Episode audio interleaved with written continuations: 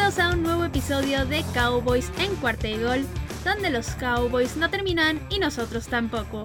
Mi nombre es Mariana Huerta y me pueden encontrar en Twitter en arroba Queen Cowboys y en arroba cuarta y gol Cowboys.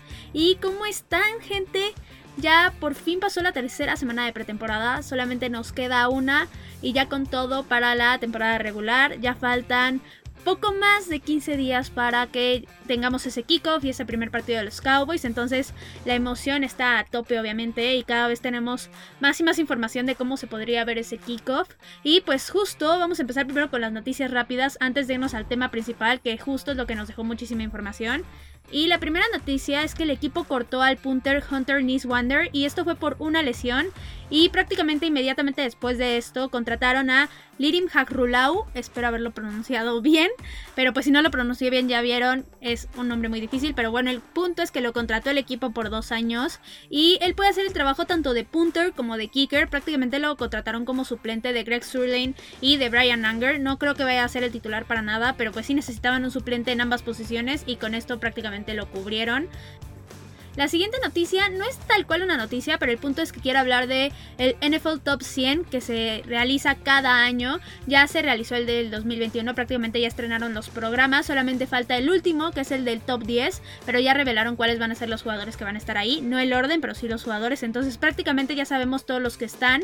Y desafortunadamente solamente hay un cowboy y es en el número 85 y es Zach Martin. Y la verdad esto me parece completamente absurdo. Hay muchos, muchos jugadores arriba de Zach Martin que para nada tienen el nivel que él tiene. Entonces creo que no debería de estar ahí, debería estar mucho más arriba. Y de hecho creo que este top 100 esta vez está hecho con las patas, la verdad, porque, por ejemplo, Dak Prescott no está en el top 100 y hay jugadores como tipo Ryan Tannehill y Baker Mayfield que no es que los esté menospreciando ni despreciando ni para nada, pero claramente Dak Prescott es mejor coreback que ellos y la lesión no es pretexto, o sea, al final tienes un Christian McCaffrey que estuvo lesionado toda la temporada y está ahí. Obviamente no está en el top 10 como estuvo en la temporada anterior, pero está en el número 44. O sea, no era pretexto lo de la lesión de Dak Prescott. Y aparte pusieron, por ejemplo, a un Justin Herbert que sí, ahorita es un buen jugador, pero le falta mucho. Solamente vimos un año de él. Y también, por ejemplo, para mí, Dak Prescott es mejor que un Lamar Jackson. Y está de Sean Watson, que ni siquiera debería estar en esta lista, ni siquiera va a jugar en 2021, es lo más probable. Entonces sí siento que está hecho un poco con las patas. Y también me quiero quejar un poco de que no están ni a Mary Cooper ni CeeDee Lamb, cuando hay algunos wide receivers tipo Cole Beasley, Jarvis Landry, Corey Davis, que para mí son peores que ellos dos. Entiendo tal vez de CeeDee porque pues es su segundo año, pero también tenemos un Justin Jefferson en la lista y bastante arriba, entonces sí me parece bastante absurdo que ellos dos no estén. Por ejemplo, está un Michael Thomas, que ni siquiera siquiera jugó toda la temporada anterior y está bastante arriba igual. Entonces, no se me hace justo que no esté una Mary Cooper, que también es mejor que un Calvin Ridley, por ejemplo, y que tuvo una gran temporada y creo que lo menosprecian muchísimo. Para mí es uno de los wide receivers más subestimados de toda, toda la liga creo que no ven el valor que tiene y que realmente tuvo una temporada bastante buena para estar con cuatro corebacks distintos. Entonces, sí, creo que este top 100 está hecho con las patas, la verdad. No creo que sea un top 100 en el que deberíamos basarnos, o en el que la gente, en general los analistas deberían de basarse. Y pues por ende ustedes tampoco, creo que no está bien hecho. Obviamente hay jugadores que sí merecen estar ahí, pero para mí el cómo está ordenado está muy mal. También hay jugadores que faltan en ese top 100, entonces la verdad es que sí quedé un poco molesta con eso. Pero bueno, al final esto no dicta los resultados de la temporada y solamente se los quería hacer llegar. Y pues vamos justo a pasar a más noticias y quiero aclarar algo. Quiero aclarar los rumores que surgieron de Dak Prescott de que no iba a estar al 100% y que probablemente no iba a jugar al inicio de la temporada. E incluso vi algunos súper exagerados de que ni siquiera iba a jugar la temporada. Y la verdad es que, gente, no crean ninguno de estos rumores. Lo único que ha salido en los estudios de Doug Prescott, en las dos resonancias magnéticas que se hizo, es que ya está bien, que está perfectamente bien del hombro ya, que el tobillo ya está perfecto desde que empezó a entrenar entonces, no hay por qué creer estos rumores. De hecho, Tom Pelicero salió y dijo que no hay retrasos en la recuperación de Dak Prescott y que no va a jugar en postemporada por pura precaución, lo cual se me hace pura lógica del equipo. Y la verdad es que se lo aplaudo a Mike McCarthy y a Dak Prescott que hayan tomado esta decisión, porque no vale la pena estarte arriesgando en unos partidos que ni siquiera valen para el récord de la temporada. Entonces, sí que bueno que Dak Prescott no esté jugando en pretemporada, la verdad no es necesario que lo veamos aquí. Él ya conoce todo el equipo. La ofensiva es prácticamente la misma que el año pasado. Entonces no hay razón por la cual exponerlo. Y es por esto que no está jugando. Entonces no se crean estos rumores de que no está al 100. Sí lo está. Y lo vamos a estar viendo jugando en Tampa Bay. Incluso Jerry Jones ya dijo que si el sábado, que fue el partido contra los Texans, hubiera sido ya el kickoff y el partido contra Tampa Bay, Dak Prescott hubiera jugado y hubiera estado al 100%. Entonces no se los crean. Ignoren a toda esa gente que está tratando de ser dramática, incluso en los medios de comunicación que están tratando de solamente llamar la atención. No les hagan caso, no vale la pena y confíen en que Dak está sano y que va a estar al 100 en ese primer partido. Y ya pasando a la última noticia, hay cinco personas en la lista de COVID del equipo y ellos son el coordinador defensivo Dan Quinn, el tackle defensivo Carlos Watkins, el wide receiver CeeDee Lamb, el safety Malik Hooker y el safety Israel Mukamu. Y aquí sí obviamente tú ves COVID y es mucho de alarmarse y demás, pero tampoco hay que entrar en pánico, todavía faltan bastantes días para que sea ese primer partido y justo les da tiempo de hacer esa cuarentena. Aparte de que, por ejemplo, CD Lamb, que es el jugador que más resalta aquí, está vacunado. Entonces, que cubre esa cuarentena y tan tan, con eso ya estamos. Y de hecho, la otra buena noticia es que ya el 93% de los jugadores del equipo ya están vacunados, lo cual es muy muy bueno. Esperemos pronto se llegue a ese 100%. Y pues el staff de cocheo, todos, absolutamente todos, y también todos los que están detrás, digamos, los que dan el agua, que el que da los uniformes, todos esos ya están vacunados también, entonces no hay de qué preocuparse. Y como les dije, esperemos pronto lleguen ese 100%.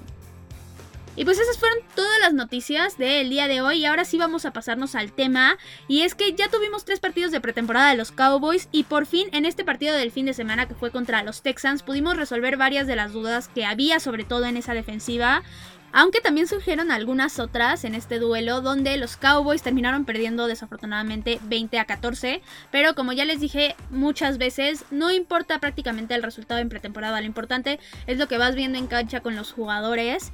Y justo vamos a analizar todo el juego al igual que como lo hicimos con el de Arizona, sin fijarnos en este resultado y vamos a ver nada más qué fue lo que hicieron los jugadores, cuáles fueron los movimientos que hubieron. Y justo por eso, antes de iniciar, sí tengo que aclarar que Dak Prescott no jugó, Leo tampoco jugó y de Marcus Lawrence tampoco jugó. Y aparte, Dan Quinn y Carlos Watkins, que como les acabo de decir están en la lista de COVID, fueron retirados 25 minutos antes de que empezara el partido porque justo les avisaron que habían dado positivo a COVID, entonces tampoco estuvieron presentes. Y sobre todo en la parte de Dan Quinn, creo que sí es algo a resaltar porque al final la defensiva no estuvo con su coordinador, entonces para hacer un partido de pretemporada donde estás experimentando y demás, esto sí es un punto a considerar. Y otra cosa prácticamente para hacer más fácil el análisis es que este partido fue prácticamente muy fácil de dividir porque la primera mitad fue completamente distinta a la segunda mitad. La primera los Cowboys la controlaron por completo, prácticamente tenían la situación bien medida tanto del lado de la ofensiva como del lado de la defensiva. Y la segunda mitad fue todo lo contrario, digamos que fue un pequeño desastre en la defensiva, pequeño realmente sí, porque no fue que fallaran mucho, pero del lado de la ofensiva ahí sí fue un completo despapalle. La verdad es que se perdió por culpa de la ofensiva, ahora esta vez no por culpa de la defensiva, pero bueno, justo por eso vamos a hablar de qué fue lo que pasó en este partido. Y voy a empezar por el lado del ataque, y aquí sucedieron cosas bastante interesantes que no cambian mucho la situación de los titulares, pero que sí van a cambiar la parte de la profundidad en la banca y de quienes podrían ser parte de ese roster final. Entonces sí, como les dije, estuvo interesante el juego. Y en general, antes de entrar a los jugadores, se volvió a ver un error en las elecciones de jugada con Kellen Moore. Y es porque corrió en una tercera y ocho, que la verdad yo no entendí por qué corrió. Creo que si estás en una pretemporada, no debes de tirar el partido nada más porque sí, porque al final correr en una tercera y ocho ni siquiera se vio bien, ni siquiera se vio como un engaño. Entonces creo que ahí sí se equivocó Gacho. Pero tampoco voy a ponerle un tache tan grande porque como dije es pretemporada y tampoco importa tanto el resultado. Pero bueno, ahora sí vamos a pasar a hablar de los jugadores. Y quiero empezar por la posición de coreback y sí quiero empezar por Dak Prescott. Y ya sé que les dije que no jugó el partido, no, no lo jugó, pero previo al partido sí hizo toda la rutina de calentamiento que normalmente hace en cualquier juego de la temporada regular. Y de hecho lanzó 52 pases, de los cuales completó 51, entonces como pueden ver hay mucha efectividad ahí y el único pase que falló de hecho fue porque se pasó tantito de fuerza, entonces creo que está bastante bien. Y esto prácticamente para que vean que Dak Prescott está en excelente forma y si no lo están metiendo ahorita en pretemporada, como les dije, es por pura y mera precaución. Él va a estar bien, ya lo van a ver, es prácticamente el mismo Dak Prescott que antes. El mismo Dak Prescott que vimos lanzar para 450 yardas en tres partidos de la temporada pasada, entonces no se preocupen, él está perfectamente bien. Y ahora sí vamos a pasar a hablar de los jugadores que realmente jugaron en este partido. Y el primero de ellos fue Garrett Gilbert. Y él la verdad estuvo terrible. O sea, empezando porque en la segunda jugada en la que estaba ahí se tropezó y tuvo que lanzar un pase casi sentado. Que de milagro lo completó la verdad. Y luego en la tercera jugada que estaba ahí no vio la presión, perdió el balón y fue recuperado por los Texans, entonces fue un completo desastre. Que aquí también tuvo un poco de culpa la línea ofensiva, pero sí se tardó mucho Garrett Gilbert en deshacerse del balón, entonces también tiene culpa él. Y luego en la siguiente serie no estaba leyendo bien a los jugadores que estaban descubiertos, estaban lanzando los pases atrasados y esto provocó que lo terminaran sentando después de dos series ofensivas y la verdad fue más que justo. Creo que vimos suficiente de Garrett Gilbert en este partido, no lo estaba haciendo nada bien, entonces qué bueno que lo cambiaron. Y justo aquí entró Cooper Rush y él mostró bastante buen ritmo, mostró buena conexión con los demás jugadores y protegió bien el balón. Entonces sí creo que tuvo un buen juego y la verdad yo creo que con esto sí se metió a la pelea por ser el coreback número 2, por ser el suplente directo de Dak Prescott, y la verdad por su experiencia que tiene, no dudaría que se terminara quedando con el puesto. Ahora, el único error que cometió él en todo el juego es que casi al final de la primera mitad digamos en su último pase lanzó casi una intercepción, no fue interceptado, pero pues estuvo a punto. Aunque sí, fuera de ese pase horroroso, creo que todo estuvo bastante bien con Cooper Rush.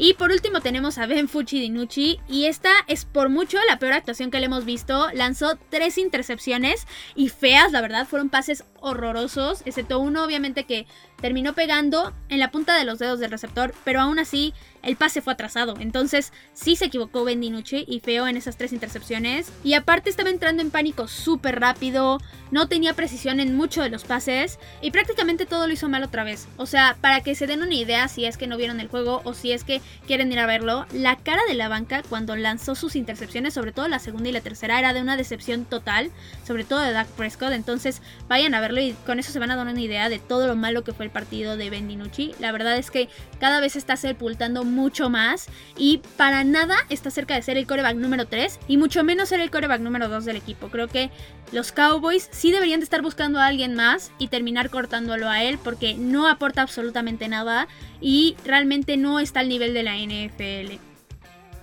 Ahora, pasándonos a la línea ofensiva, Primero quiero mencionar que sí inició la línea ofensiva titular este partido y justo Lael Collins, que es completo titular de tackle derecho, permitió que pasara la presión en el fumble que hubo con Garrett Gilbert y de hecho después se le terminó escapando el balón. Él lo pudo haber agarrado y con eso los Cowboys no hubieran tenido que entregarle el balón a los Texans la yarda 25 del lado de los Cowboys.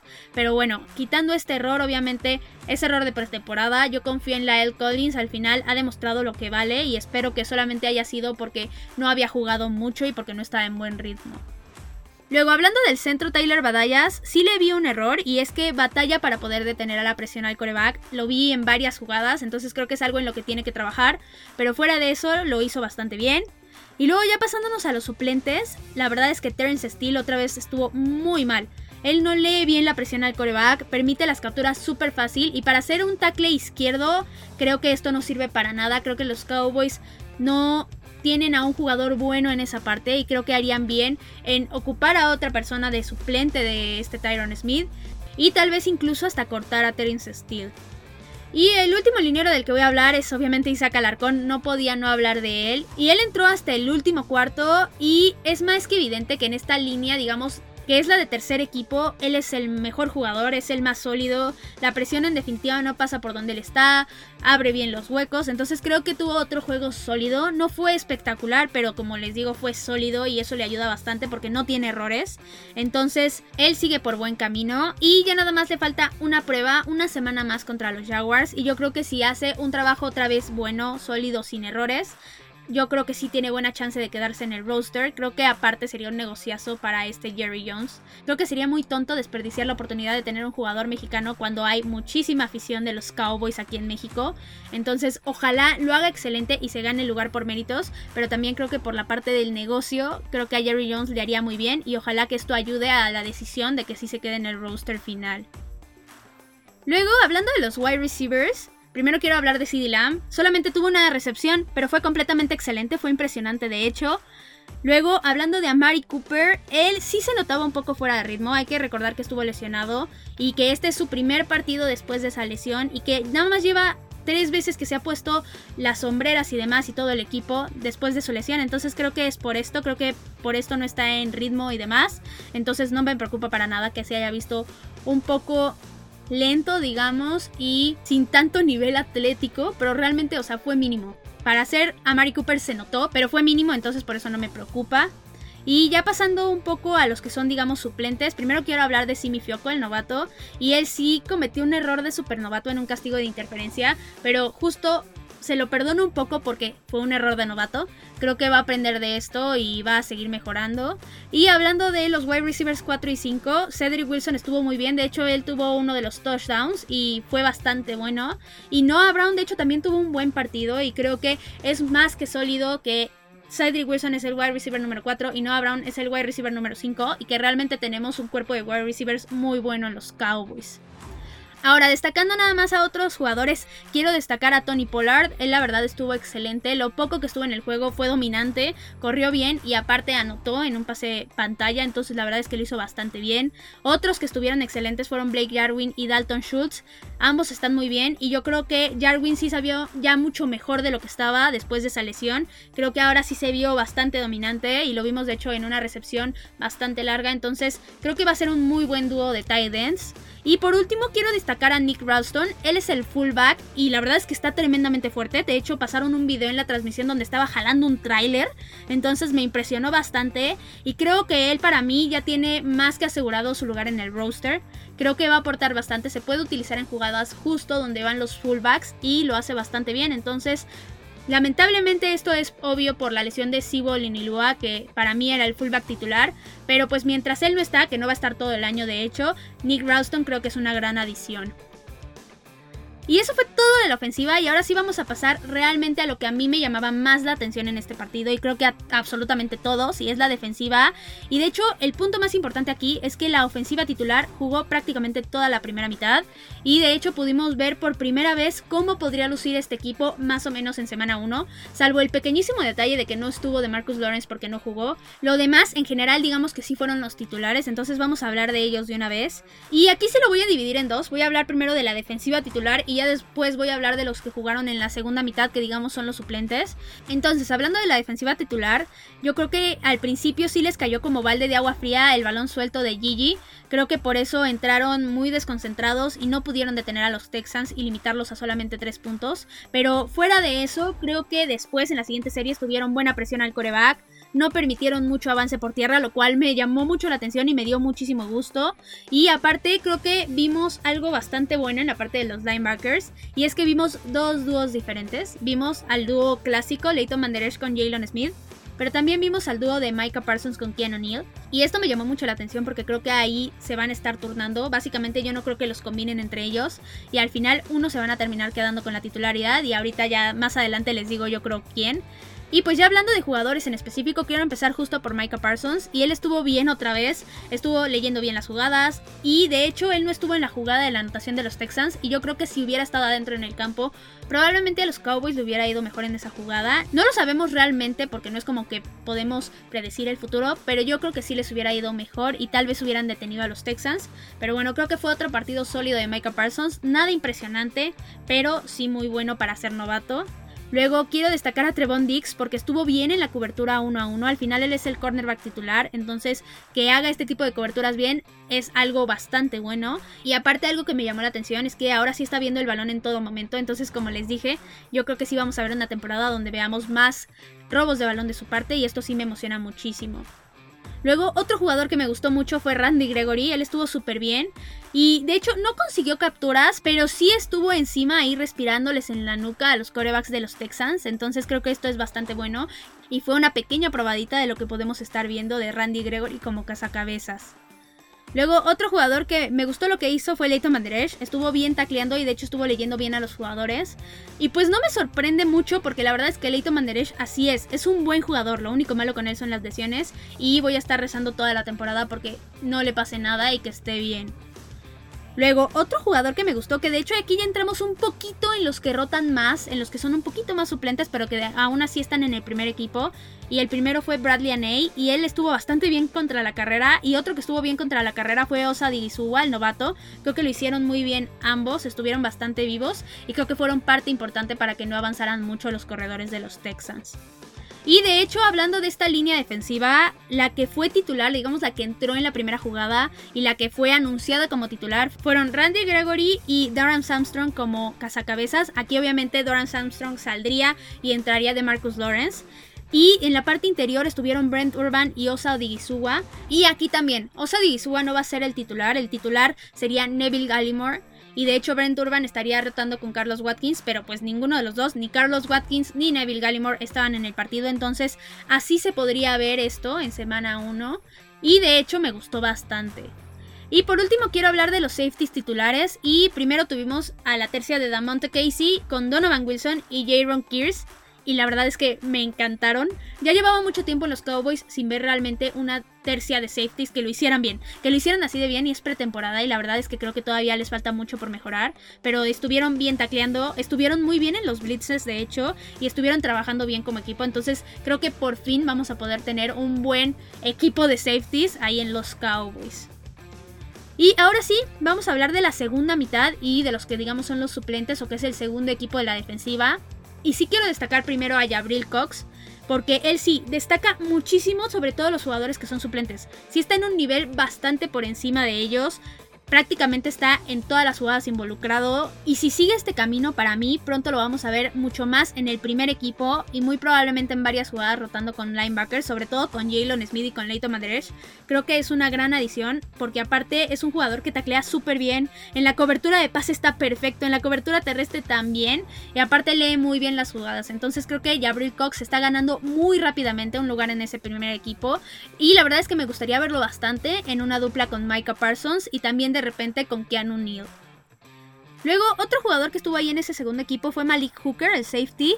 Y esta es la primera vez que lo tenemos en el campo como jugador de los Cowboys. Y él estuvo bien a secas, tuvo tacleadas contundentes, pero ninguna jugada impresionante. Pero creo que lo vimos bien. Y acaba de regresar a una lesión, apenas incorporó al equipo. Entonces creo que mientras más vaya avanzando el tiempo, más lo vamos a ver involucrado con ese primer equipo. Y vamos a verlo en muchas más jugadas. Luego, otro jugador que quiero destacar es a Maurice Kennedy. Creo que es un jugador que es bastante buen suplente en la parte de cornerback, sobre todo en la parte del cornerback slot. Creo que lo hace bastante bien. Y en una de esas, ya se los había advertido, pero lo vuelvo a decir, le anda robando el puesto a Jordan Lewis. Y el último jugador del que quiero hablar es del safety Darian Thompson. Y él lo único que hizo es que sí sorprendió con una captura, pero en la cobertura de pase siguió estando bastante mal. Yo insisto en que los Cowboys ya no deberían de tenerlo en el equipo. Máximo, máximo debería estar en el practice squad.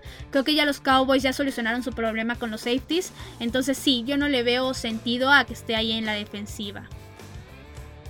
Y justo ya acabé con estos jugadores defensivos. Y antes de pasar a mis conclusiones generales, pues me falta otra parte del equipo y son los equipos especiales. Y aquí yo sí tengo todavía bastantes dudas al respecto porque la actuación de los equipos especiales no ha estado bien en ninguno de los tres partidos de esta pretemporada. Están permitiendo regresos bastante largos porque no están tacleando con contundencia. Literal, se avientan a la tacleada y o no se avientan bien y los esquiva el jugador del otro equipo o simplemente le pegan pero puede seguir avanzando. Entonces creo que esto es algo que sí deben de mejorar bastante. Y de hecho esto en la temporada pasada no estaba sucediendo, entonces no sé cuál sea el problema realmente. Espero que sea que apenas pretemporada y en el primer partido podamos ver algo completamente distinto y podamos ver a unos equipos especiales realmente sólidos. Ahora, también de esta parte de los equipos especiales quiero destacar que sí cometieron bastantes errores en la parte de los castigos que fueron muy tontos, entonces creo que esto es otra parte que deben de corregir. Pero bueno, ya pasando a los jugadores como tal, al nuevo punter kicker, Lirim Harulau, Espero haberlo pronunciado bien. Otra vez les digo que no tengo ni idea de cómo se pronuncia, pero se hace el intento. Pero bueno, no lo pudimos ver en acción a él con los goles de campo, lo cual sí me hubiera dado gusto, pero al final los Cowboys nunca estuvieron en esta situación. Entonces espero que en este último partido lo podamos ver. De hecho, él estuvo con los puntos extras y en esta parte lo hizo bien, pero sí quiero verlo tirar un gol de campo de al menos una distancia de 40 y tantas yardas. Luego tuvimos también a Brian Anger, ahora sí como punter titular, y él estuvo bien a secas, creo que no hizo nada espectacular, pero las patadas estuvieron bien, tuvieron una buena distancia, una buena altura. Entonces sí, no hay nada de qué preocuparse con él. Y por último sí quiero hablar de los regresadores de patada porque justo han estado intercambiando entre Ray Davis y Joe Dixon. Entonces prácticamente ahí va a estar yo creo, el último wide receiver que vaya a entrar al equipo. Ya veremos qué sucede en este último juego contra los Jaguars, pero ese va a ser para mí el último puesto porque al final es el que van a estar involucrando en equipos especiales. Y ya nada más para darles toda mi conclusión sobre este partido. La primera mitad, quitando a Gigi, todo estuvo muy bien y realmente lo que hizo la defensiva fue bastante bueno contra el pase y contra la carrera, lo cual me sorprendió. Y en lo personal sí me está gustando bastante lo que están haciendo los linebackers y justo como les dije les iba a decir cuál era mi dupla favorita y mi dupla favorita sí son Michael Parsons y Keanu Neal. Creo que se están comiendo a Leighton Manderech y a Jalen Smith y le van a quitar la titularidad más rápido de lo que creen. Creo que lo están haciendo muy bien, que están conectando muy bien. Y Keanu Neal está siendo bastante, bastante preciso. Está tacleando muy bien. No está permitiendo prácticamente pases ni yardas. Entonces creo que al final esta va a ser la dupla que va a terminar siendo titular. Pero aún así ya veremos cómo la van mezclando en la temporada. Porque no es como que van a dejar a Leighton Manderech y a Jalen Smith en todas las jugadas afuera. Entonces sí la van a mezclar. Pero si yo tomara la decisión ahorita de quiénes van a ser los titulares, para mí en definitiva serían Micah y Keanu Neal. Ahora, los safeties, como les dije, me fascinaron. Trabajan muy bien como equipo. Y cuando les tocaba presionar, lo estaban haciendo muy bien. Y las tacleadas eran muy contundentes. Entonces, esto sí me da mucho gusto. Y pasándonos ahora del lado de la ofensiva, la línea titular estuvo bien, no perfecta, pero considero que sí es por la falta de juego juntos. Creo que les va a ser muy bien jugar en ese partido contra los Jaguars, previo a ese kickoff contra Tampa Bay. Espero verlos con mucho más ritmo aquí y que estén mucho más compenetrados, porque la línea ofensiva es muy, muy importante. Pero sí creo que es algo que pueden arreglar bastante rápido. Ahora hablando de los corebacks, Gigi sí fue completamente decepcionante y de hecho Cooper Rush fue todo lo contrario, entonces ahí en el último partido contra los Jaguars yo creo que vamos a ver una pelea para quién va a ser el coreback número 2. De hecho, esta semana este Cooper Rush va a ser el que va a estar repitiendo con el primer equipo, va a ser el que va a estar entrenando con ellos, lo cual me parece muy justo, de hecho fue lo que dijo Mike McCarthy, que al final es una oportunidad que se ganó, entonces qué bueno que le estén dando este chance. Y quitándonos de los corebacks y hablando de los demás titulares, se vieron bien, la verdad, y en definitiva nos dieron una probada de lo variado que va a ser en cuanto a receptores y tight ends esta ofensiva. Muchísimos targets, creo que las defensivas se van a hacer muchas bolas porque realmente esta ofensiva va a ser muy diversificada. Creo que van a sufrir porque no van a tener ni idea de a quién cubrir más. Y eso es bastante emocionante porque una ofensiva así puede hacer muchísimo daño. Ahora, lo único que me preocupa en general del equipo es que yo no veo nada de profundidad, sobre todo en la línea ofensiva y en la defensiva en general, salvo algunos jugadores como Conor McGovern, Gabriel Cox, Malik Hooker e incluso Isaac Alarcón, y no me malentiendan, yo sé que es mexicano y que obviamente podría estar sesgada mi opinión, pero realmente Isaac Alarcón está en un nivel más arriba que lo que son el equipo número 3 y hasta 4 del equipo, entonces hasta ahí él está un poquito arriba que ellos y eso lo podría estar salvando de aquí, de esta parte de la profundidad entonces, quitándonos de estos jugadores que les acabo de mencionar, todos los demás están bastante más abajo que el nivel de los titulares. Creo que les falta mucha mejora. Entonces, esperemos que los Cowboys no se lesionen, porque si no, yo creo que sí van a estar sufriendo en la parte de a quién metes, quién está al nivel, porque realmente yo creo que nadie lo está y sí se notaría completamente el hueco si algún jugador se lesiona. Y bueno, eso fue todo por el capítulo de hoy. Recuerden que me pueden encontrar en Twitter en arroba Queen Cowboys y en arroba Cuarta Cowboys. Ya saben, cualquier duda, chisme, lo que sea que necesiten, comentario, lo que sea, me lo dejan ahí en Twitter. Yo les contesto rápido o lo más rápido que pueda. Acuérdense de las ligas fantasy, todavía pueden inscribirse. Nos va a gustar mucho competir con ustedes, entonces vayan si no se han inscrito. También recuerden que si les gustan los episodios, recomiéndenlos con quien ustedes gusten, prácticamente con todas las personas que vean, porque eso nos ayuda muchísimo. Y mientras más gente nos escuche, mucho, mucho mejor, porque así nos hacen mejorar y demás. Entonces, porfa, recomienden el podcast y recomienden también las cuentas de Twitter. Y esperen mucho más contenido, porque los Cowboys no terminan y nosotros tampoco. Cowboys en cuarta y gol.